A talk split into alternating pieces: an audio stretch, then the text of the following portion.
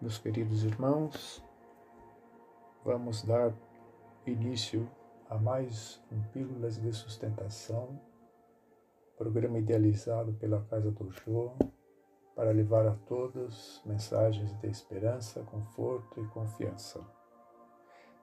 Hoje leremos algumas perguntas do Livro dos Espíritos relacionadas com o tema crueldade. Questão 752. Podemos ligar o sentimento de crueldade ao instinto de destruição? É o próprio instinto de destruição no que ele tem de pior, porque se a destruição é às vezes necessária, a crueldade jamais o é. Ela é sempre a consequência de uma natureza má. 753 por que motivo a crueldade é o caráter dominante dos povos primitivos? Entre os povos primitivos, como os chamas, a matéria sobrepuja o espírito. Eles se entregam aos instintos animais e, como não têm outras necessidades além das corpóreas, cuidam apenas da conservação pessoal. É isso que geralmente os torna cruéis. Além disso, os povos de desenvolvimento imperfeito estão sob o domínio de espíritos igualmente imperfeitos, que lhes são simpáticos, até que povos mais adiantados venham destruir e ou arrefecer essa influência. A crueldade não decorre da falta de senso moral? Dize que o senso moral não está desenvolvido mas não que está ausente. Porque ele existe, em princípio, em todos os homens. É esse senso moral que os transforma mais tarde em seres bons e humanos. Ele existe no selvagem como o princípio do aroma no botão de uma flor que ainda não se abriu. Comentário de Kardec sobre essa questão.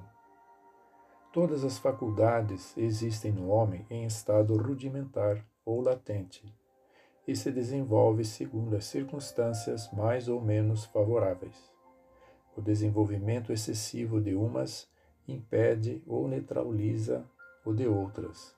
A superexcitação dos instintos materiais asfixia, por assim dizer, o senso moral, como o desenvolvimento deste arrefece pouco a pouco as faculdades puramente animais.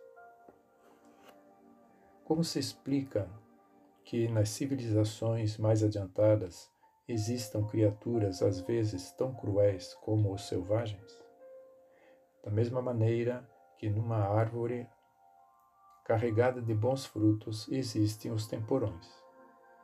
Elas são, se quiseres, selvagens, que só têm da civilização a aparência, lobos extraviados em meio de cordeiros. Os espíritos de uma ordem inferior, muito atrasados, podem encarnar-se entre homens adiantados, com a esperança de também se adiantarem. Mas, se a prova for muito pesada, a natureza primitiva reage. A sociedade dos homens de bem será um dia expurgada dos malfeitores? A humanidade progride esses homens dominados pelo instinto do mal, que se encontram deslocados entre os homens de bem, desaparecerão pouco a pouco, como o mau grão é separado do bom quando joeirado. Mas renascerão em outro invólucro. Então, com mais experiência, compreenderão melhor o bem e o mal. Tens um exemplo nas plantas e nos animais que o homem aprendeu como aperfeiçoar desenvolvendo-lhe qualidades novas. Pois bem, é só depois de muitas gerações que o aperfeiçoamento se torna completo. Essa é a imagem das diversas existências do homem. Muita paz e muita luz a todos. Graças a Jesus.